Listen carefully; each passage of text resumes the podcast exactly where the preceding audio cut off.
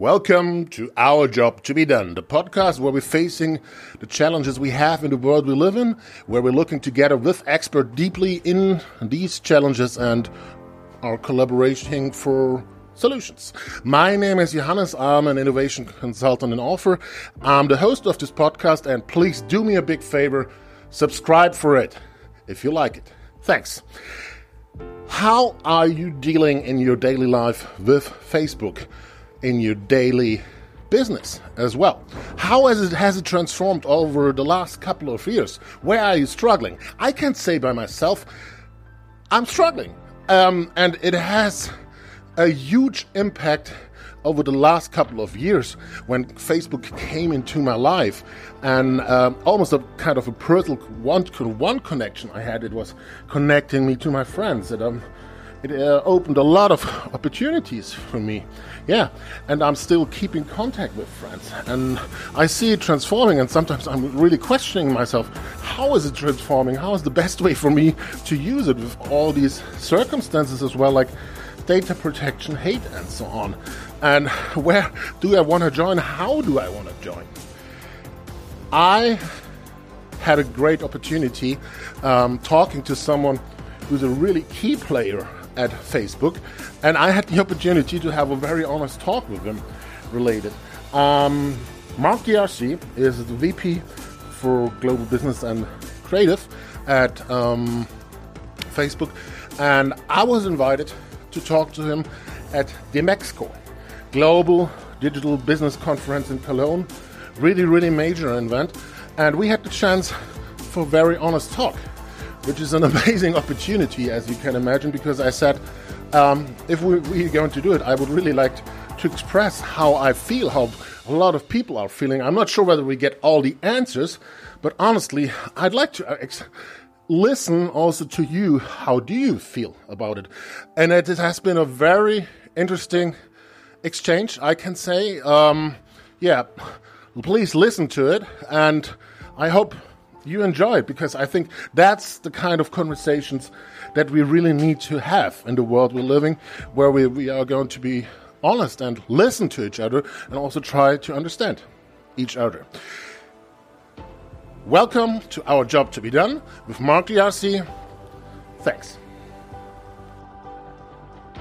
Hi, I'm Mark D'Arcy. I'm the Chief Creative Officer of uh, Facebook and also Head of Global Business Marketing. It's nice to be here with you, Jonas amazing that you're taking time. Really appreciate it. And um, the question we want to look at is really in terms of the relationship um, that people have with Facebook, and I would like to quickly introduce it in the terms of when Facebook started in 04. Yeah, I was working in marketing, also um, both company side as well as agency side with Ogilvy, Jung von Matt, and so on. Yeah, um, but I was also there as a private person, and it helped me a lot in these days to really connect with people all over the world, with brands all over the world. It really felt like a one-to-one enablement. Yeah, and times have changed. The world is transforming, and um, the question I would like to look at you together with when we have this old picture, helping people to understand actually what is a kind of new picture for private person and brands how to best use Facebook for what is job to be done actually uh, in order that I can get both as private person but also as a brand the best out of it. Well, I think it's a, it's a fair question um, in the sense that over the years, I mean, beyond 04, when we were long before my time, when we were you know focused on US college students, if you think back to the very start of the, the company, its focus has always been on connecting people, bringing people together, giving the people power to build stronger communities, whether that was in, in college and then as that expanded out. And now you see a company with a range of uh, platforms and services Instagram, WhatsApp, Messenger, recently Oculus um, that do this in different ways. But I think they all serve that central purpose that's very true to 2004. Now, I think that the, the, what you raise is very fair that as the capabilities of these platforms, as people have demanded different things that they want to do, richer experiences, whether it's um, marketplace, whether it's um, messaging to have more utility, whether it's. There's all different things that come on, and with these capabilities, if you just looked at it from one day to you know one year to to 15 years later, it looks like complexity. I think our job from a communication standpoint, from a design standpoint, is to ensure those capabilities are easy to use, are useful to people, um, and, and, and, do not have complexity. But uh, but I appreciate what what I think is at the heart of your question that over time. Um, as people have had richer experiences in different ways with our with our platforms, there's, there's absolutely um, more to look at um, uh, and, and, different ways to use the platforms every day. Yeah. And um, what maybe might help people also to understand what I learned um, looking at the platform uh, platforms that you have is exactly connecting what you just said. Okay, you have different kind of people using it for a different reason, and actually there's always a different job to be done for those. So it has become more complex, and it's more serving individual needs. Yeah, I mean, I, I, think like the word complexity is one where I think of as somebody being somewhat confounded. I, I think that what's happening is when you have 2.7 billion people using these services, but we have so many unique life stages, geographies, needs, different things we're doing. And for Facebook in particular, I think one of the biggest shifts that we're, we're seeing is that, as like you, you know, when I joined the platform long before I joined the company, um, it was for friends and family. It was a very specific thing. maybe some brands, but it was really mainly I was focused on look at this amazing way I can connect with people that I know now, or people a lot of times older friends. Yeah. Um, I would say one of the biggest areas that's really interesting is around groups. And I don't know whether you belong to many groups, but this dynamic of us having the same sense of connection or a similar sense of connection to people with the same geography or passion or cause or whatever it may be, from the trivial to the profoundly important, I think that's a whole level of engagement we're seeing that's on top of um, the traditional way we're using it. Yeah. Now, just to be clear about that, that is human behavior that drives the innovation of the platform. Yeah. People, you know, we say we build for people first, but if we actually look at how we build, people generally are building things first, and we're, we're, we're playing catch up to their natural behavior. Mm-hmm. And then we build more features because this is what people want to use the platform for them, and we want to make that easier for them. So it's not a system of sitting down and designing and imagining things and putting them into the world. So much of it is actually driven by what we know people are looking to do.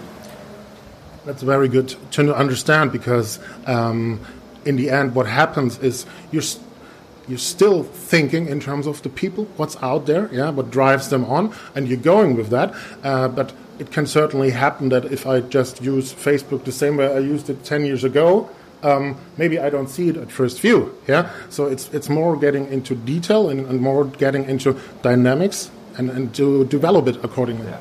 And it's also just the discovery of these features, and if they, they don't all work for everybody, but when they work, like I just told groups to you, and I saw you nod vigorously that you're in groups. I don't know what groups you're in, but yeah. you're in groups.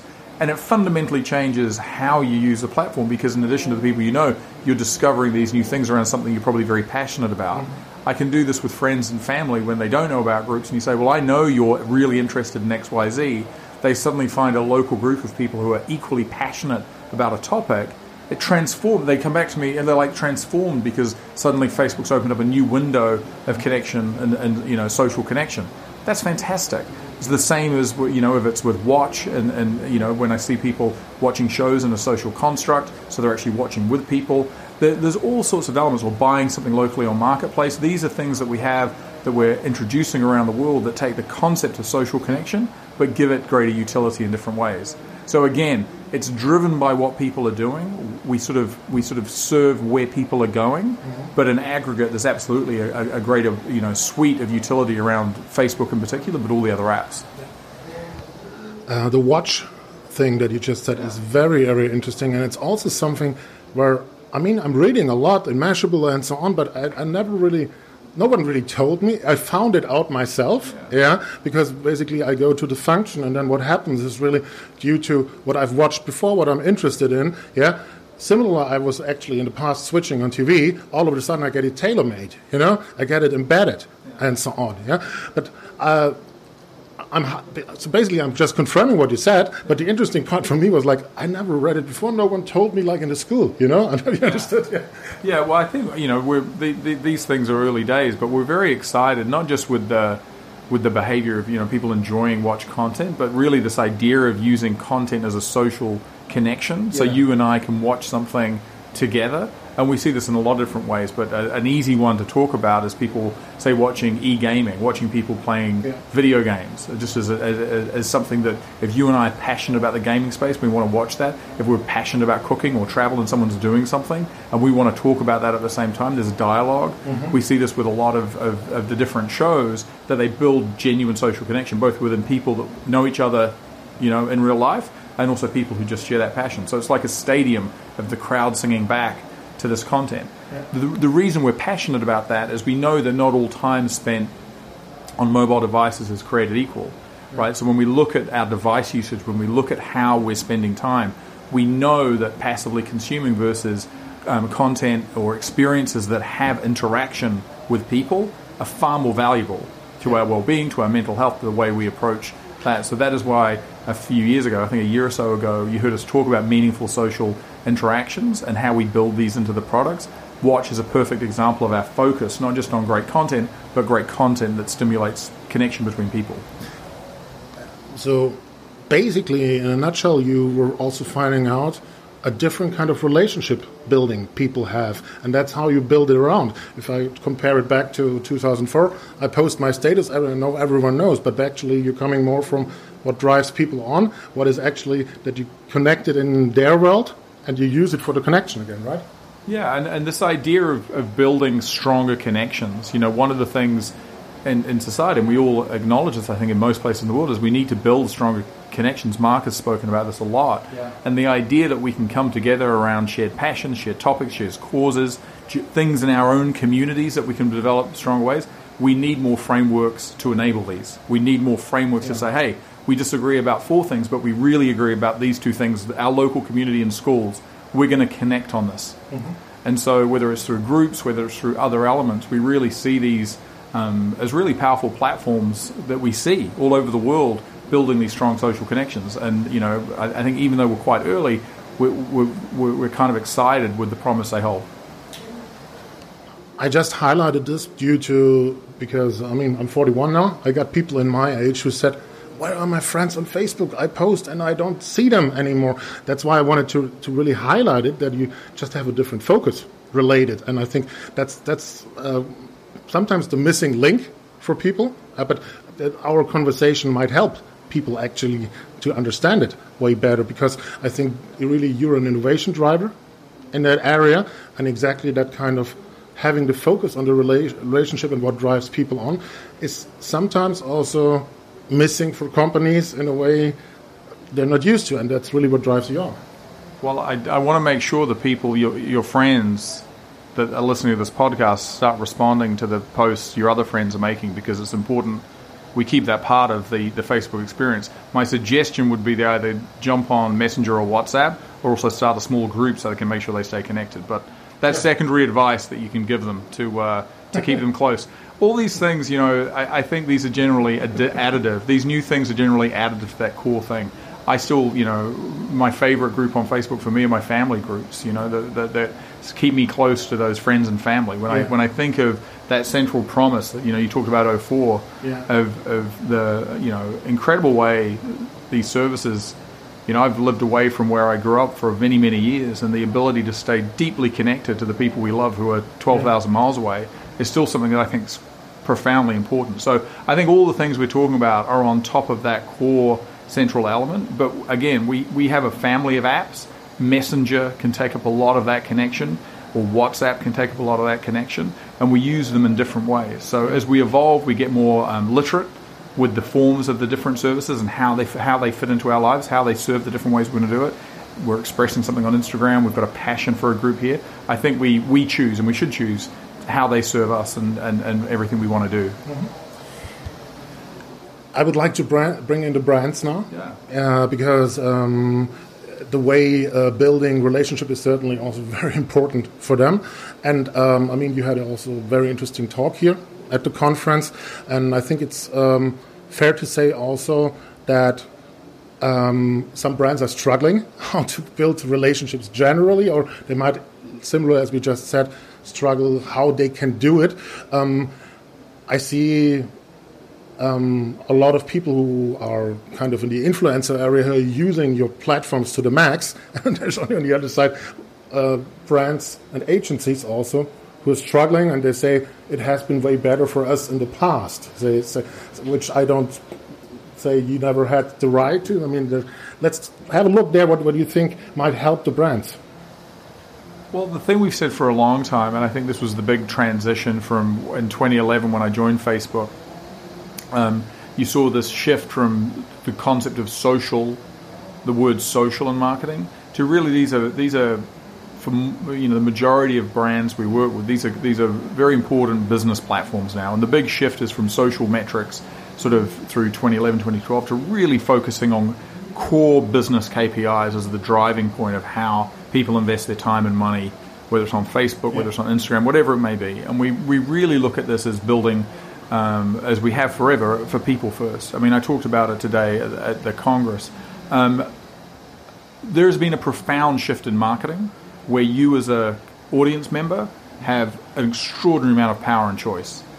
Where you spend your time, where you spend your attention, what messages are worthy of that attention. If they are not, you will not spend time with them. You can create, you can comment, you can you can sing back. You you are empowered both with what you watch and how you express your opinion of that marketers that fail to fully embrace that struggle.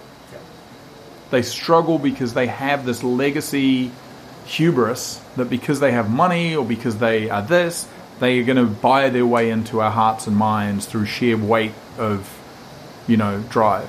And they consistently run up to this, this audience that is fundamentally different. They are making more content than we are.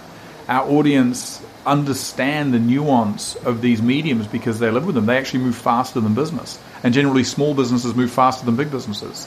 So, the starting point of how you unlock value here is accepting that, really knowing what you want to drive from a business standpoint with what you're, what you're building, and then building for where people are and building for how they consume. So, if you're building, if you want to unlock stories, understand the, the language of stories, see how people are building, and use that as a creative sort of template to say, oh, this is this is how we should be showing up.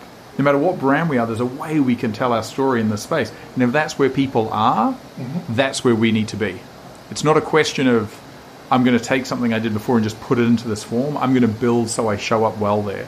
If I'm looking for feed, I've got to realize that people in feed are moving quickly. We know from our own experience. So, how am we going to do telegraphic relevance to command attention, to earn people's attention, and build them into a story? If I'm looking for action, if I'm looking to drive commerce, if that's what I'm looking to do, we need to design with zero friction. So, I'm reaching the right people and I'm converting them to make sure that the experience of my commerce flow throughout these platforms is fast and easy. So, it's a service. You know, the simplest way I've expressed it for years is we need to shift from marketing at people to marketing for people. It's not at people, we are for people, and that's a design principle of customer obsession that goes through every state of what we're building. If you bring that approach, it doesn't matter whether you're a little business or the biggest business in the world, if you bring that approach to how you build, not just on Facebook, but everywhere, you're just going to have a very different way of building marketing.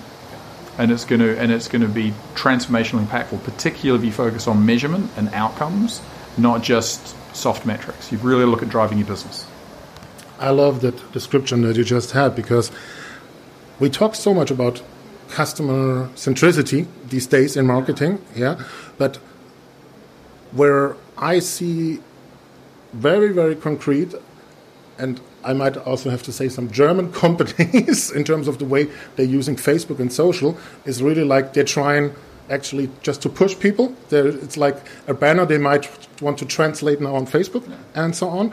They, so while they need to understand exactly like like you said, similar like they're actually trying to do in their whole organization, thinking from the customer, they need to do similar actually in your space. So it's it's it's.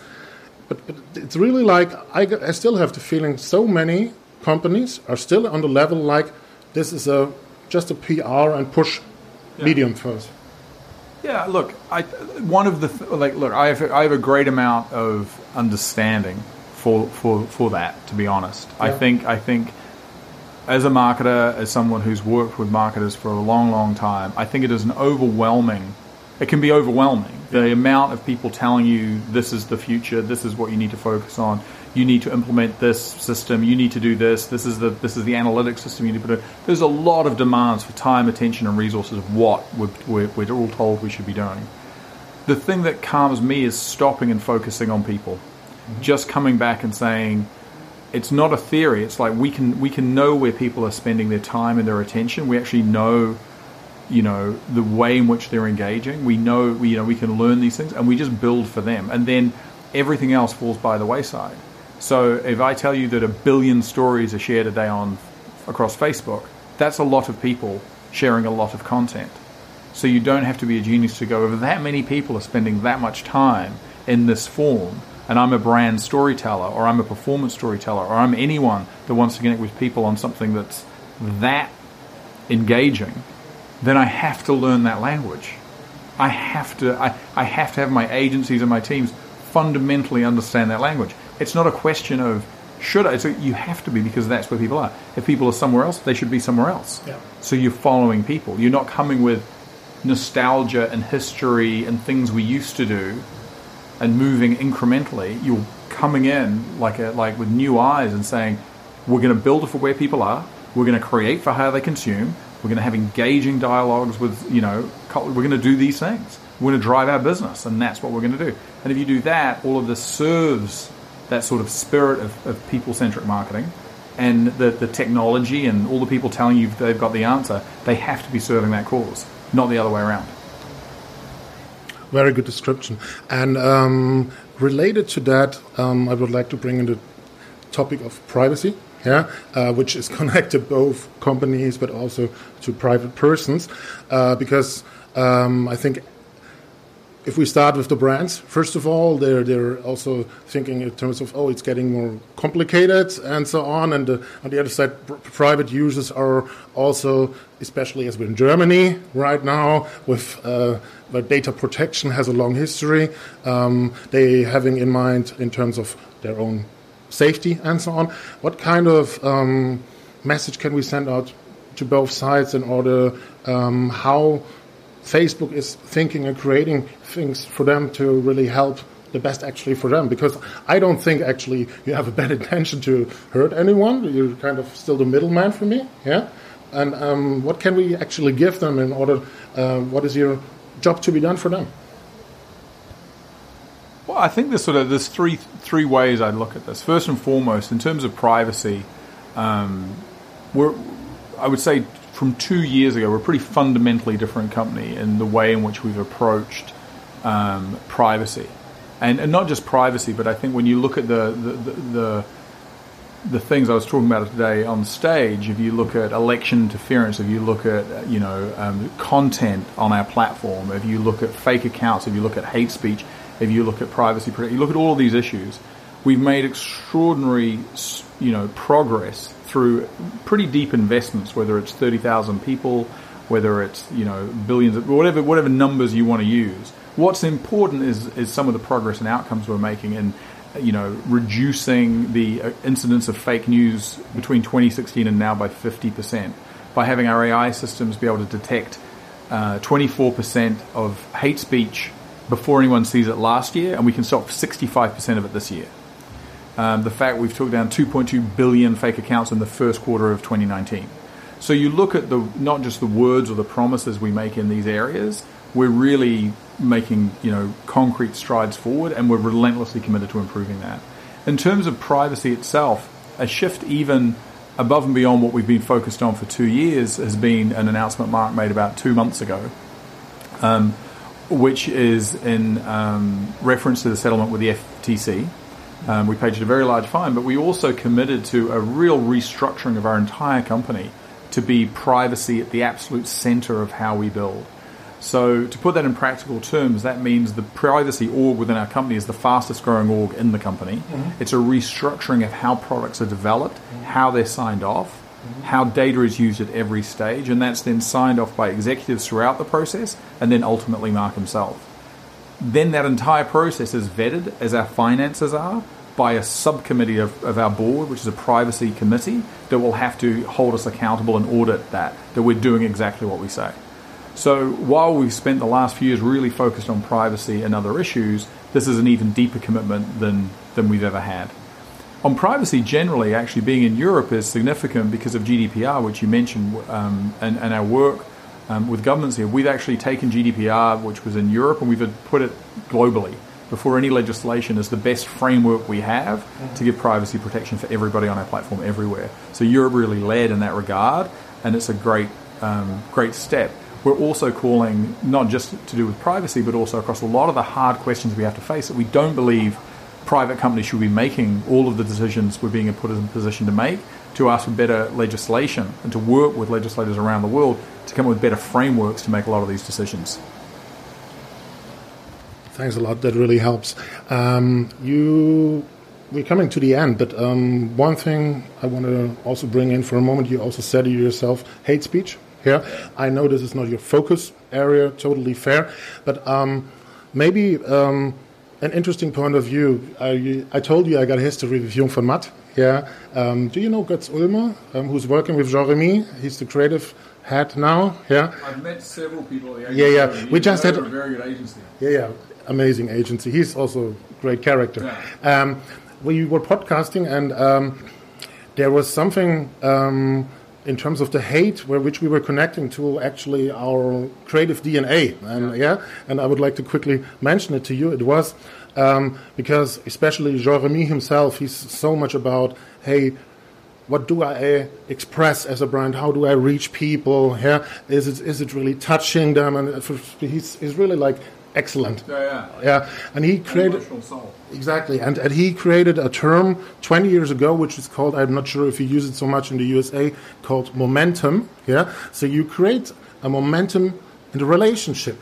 Yeah, and when I was podcasting with Götz, his partner on the creative side, and we talked about the hate. Yeah, we were kind of figuring out in the moment we talked about it that actually in today's world also connecting via social, it can happen that all of a sudden a momentum comes in a relationship with someone who has not thought that much about really touching people from the heart. He's actually just shitting around, and all of a sudden it's ex exploding. And us, who actually always came from the heart in terms of connecting people, we're just thinking that's the opposite from where we actually came from, you know? Well, I, I, think if I understand what you're saying is just that you know the way we express ourselves online is evolving, and I think we as a platform want to obviously in, encourage freedom of speech, but definitely not the hate or the bullying um, that you're outlining. I think yeah. in, in, that example. Um, and, and, that's why you know one of the hardest things, and all the things I talked about, um, that we have had progress on, and we've had progress on hate speech. Hate speech is actually one of the hardest things yeah. for AI systems to identify because you and I having a joke, yeah. which is hilarious, also shows up horrendously if you actually do analysis of it. And so, both culturally and just uh, the context and semantic of this stuff is often very difficult. But I think I think better frameworks for um, promoting more civil discourse and also um, weeding out true hate speech is going to continue to be a real priority. Yeah, and it's. Um, I think that's really something an important message for people out, out, out there. Um, it's also based on the German history that we have. You know, yeah. if you see these things really pumping up, where you, where you think, yeah. where the hell is this coming from? Yeah. yeah, we need to we need to take it serious. Yeah, and that's where things are clearly demarked as, as hate speech uh, that are against our community standards. We have zero tolerance for. Very good to hear. To wrap it up, yeah, I go back to the first question that we had.